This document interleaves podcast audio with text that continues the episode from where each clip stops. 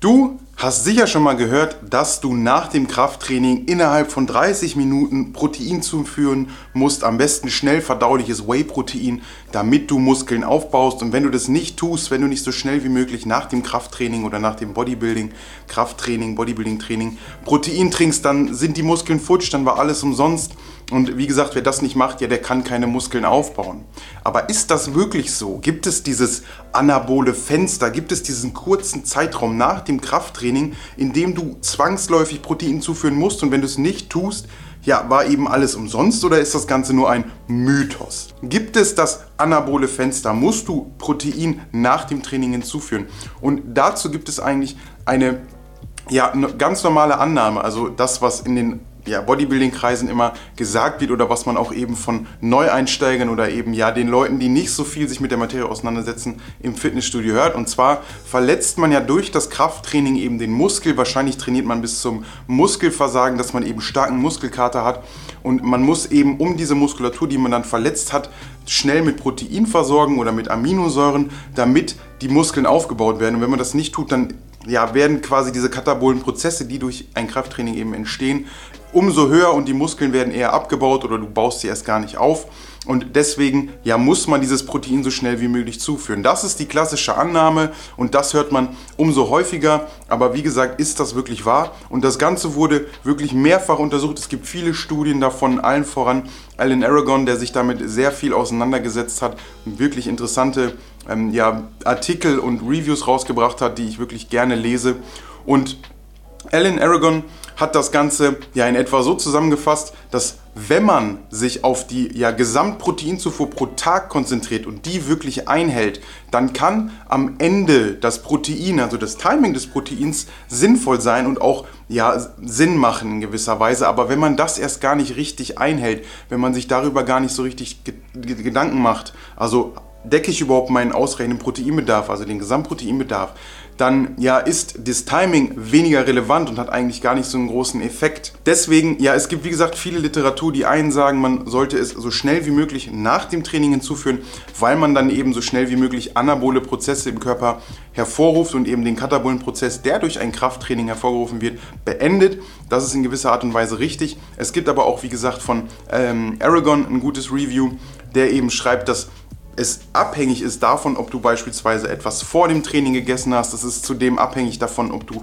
im Defizit bist oder im Überschuss. Es ist meiner Meinung nach auch abhängig von der Proteinqualität, eben wie das Pre-Workout-Meal zusammengesetzt war und so weiter und so fort. Es gibt viele verschiedene Faktoren und ja, am Ende trainiert das Krafttraining im Endeffekt die Muskelproteinsynthese viel stärker als das Protein, das du zuführst. Das heißt, wenn du eben trainierst, wird die Muskelproteinsynthese angeregt und die ist für 24 bis etwa 48 Stunden erhöht. Das heißt, der Muskel ist in der Zeit bereit oder die Proteinsynthese ist dort in der Zeit aktiv, um eben die Muskulatur aufzubauen. Und wenn du ihm in dieser Zeit zwischen 24 bis 48 Stunden eben ausreichend Protein zuführst, dann ist eigentlich die Proteinsynthese maximal stimuliert. Und man kann das Ganze dann natürlich optimieren und sagen, okay, wenn ich das in den ersten 24 Stunden oder sogar in den ersten drei Stunden nach dem Reiz, nach dem Krafttraining mache, dann ist natürlich der, die Muskelproteinsynthese am höchsten. Und wenn ich das eben 24 Stunden danach mache, dann ist sie nicht mehr ganz so hoch, aber sie ist immer noch hoch.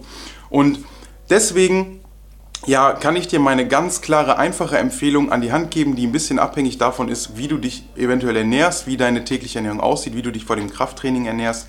Es kommt in erster Linie darauf an, wie viel Protein du pro Tag zuführst. Also meine pauschale, ganz einfache Formel, 2 Gramm pro Kilogramm Körpergewicht. Leute, die übergewichtig oder untergewichtig sind, die sollten das Ganze mit dem Normalgewicht berechnen. Das ist eine ganz pauschale Faustformel. Das Normalgewicht berechnet sich aus der Körpergröße in Zentimetern minus 100. Für mich bedeutet das 190 Zentimeter minus 100 gleich 90. 90 wäre mein Normalgewicht in Kilogramm und das multipliziere ich dann mal 2. Dann habe ich meinen pauschalen Proteinbedarf pro Tag. Sprich 180 Gramm wären für mich in Ordnung.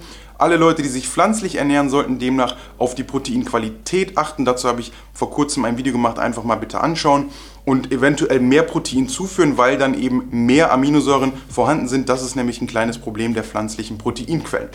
Und wenn man das berücksichtigt und dann eben seine Ernährung nochmal analysiert und feststellt, okay, ich esse ein bis zwei Stunden vor dem Krafttraining eben etwas, ich habe dort Protein und ein bisschen Kohlenhydrate drin, guckt euch mein Pre-Workout-Mahlzeit-Video an, dort habe ich das nochmal kurz erklärt, dann hat der Körper eigentlich während des Krafttrainings und auch ein bis zwei Stunden nach dem Krafttraining genug Nährstoffe, die er erstmal nutzen kann. Natürlich ist es dennoch optimal, binnen ein bis drei Stunden nach dem Krafttraining oder auch direkt nach dem Krafttraining Protein zuzuführen. Vor allem für Leute, die eben fasten. Wer gefastet ins Training geht, vielleicht auf Aminosäuren wie EAAs oder meinetwegen auch BCAAs zurückgreift, wenn man sie noch hat. Ich würde sie nicht mehr kaufen. Auch hierzu gibt es ein Video. Dann solltest du ja eher nach dem Training zu Protein greifen und eher dem Körper die Aminosäuren zur Verfügung stellen, weil er eben dadurch, dass du lange gefastet hast und eventuell nur Aminosäuren zugeführt hast, er eben nicht so viel Nährstoffe zur Verfügung hat, die nach dem Training genutzt werden können. Und dann ist das Timing wieder etwas mehr relevant. Aber auch hier nochmal der Hinweis, wenn die Proteinzufuhr pro Tag eh nicht gedeckt ist, dann hat das Timing weniger große Relevanz. Dann solltest du dich erstmal darauf fokussieren. Und das ist, wenn man sich das in einer Pyramide vorstellt, sowieso die oberste Priorität, den Proteinbedarf erstmal zu decken. Und dann kommen andere Schichten wie eben die Proteinqualität, die Aminosäurenbilanz und dann kann man irgendwann über das Timing nachdenken. Und wie gesagt, wenn du fastest, würde ich dir empfehlen, dass du ja in absehbarer Zeit nach dem Krafttraining etwas isst und wenn du eben vorher das klassische Pre-Workout-Meal hattest, etwas Protein und Kohlenhydrate, dann kannst du nach dem Training, sage ich mal, entspannt duschen gehen, du kannst nach Hause fahren, du kannst dein Essen zubereiten und es ganz normal essen. Der Körper hat dann Nährstoffe und er wird die Nährstoffe, die du danach zuführst, auch zu nutzen wissen. Das ist meine klare Empfehlung. Kohlenhydrate nach dem Training sind nicht unbedingt notwendig. Also alle Leute, die immer der Meinung sind, ich entleere meinen Glykogenspeicher komplett, das liest man auch häufig. Das ist nicht der Fall. Also Glykogenspeicher kann man nicht durch ein normales Krafttraining komplett entleeren. Es gibt dazu zwar Trainingsprotokolle, die vor allem Lyle McDonald ja herausgebracht hat, wo man dann eben klassische ja, Cycles macht, also irgendwie dreimal einen Ganzkörpertrainingsplan und den eben in, in drei Rundläufen an allen Geräten, die Muskel, Muskulatur wirklich im hohen Wiederholungsbereich trainiert, um eben das Glykogen so gut es geht aus dem Muskel zu machen. Das hat er in seiner Rapid Fat Loss Diet, glaube ich, erwähnt. Und das Ganze führt dann eben dazu, dass man wahrscheinlich seine Glykogenspeicher annähernd leert. Aber wenn man normal ein Krafttraining 60 bis 90 Minuten durchführt, dann ist die Entleerung der Glykogenspeicher nicht so hoch und dann ist das Aufladen oder das Auffüllen der Glykogenspeicher mit so viel Kohlenhydraten nach dem Training auch nicht zwangsläufig notwendig. Und auch dieses Insulin-Ding, dass die Leute denken, ey, du musst Insulin hinzufügen. Insulin ist das ja mächtigste Hormon, das aufbauende Hormon, Anabol. Und wenn du kein Insulin nach dem Training zuführst, also beispielsweise durch Maltodextrin oder durch viele Kohlenhydrate, dann baust du auch keine Muskeln auf. Das ist nicht ganz richtig. Also wenn du Protein gedeckt hast nach dem Training oder eben vor dem Training genug gegessen hast und das Protein deinem Körper zur Verfügung steht, dann ist die Kohlenhydratzufuhr nicht zwangsläufig so relevant. Auch hier zählt dann am Ende die Kalorienbilanz des Tages in Kombination mit der Proteinzufuhr und dann sollte eigentlich alles erledigt sein.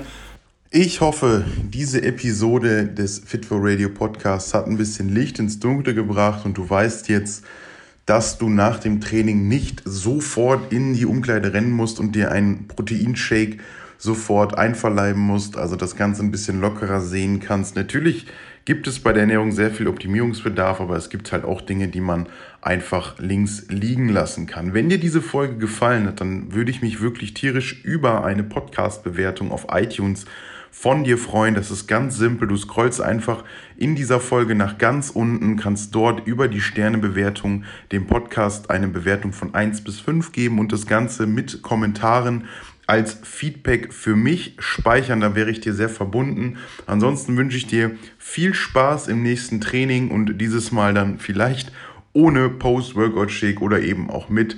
Die Folge sollte es, wie gesagt, dir in dem Sinne erklärt haben. Ich wünsche dir weiterhin viel Erfolg und freue mich, dich bei der nächsten Podcast-Folge wieder begrüßen zu dürfen.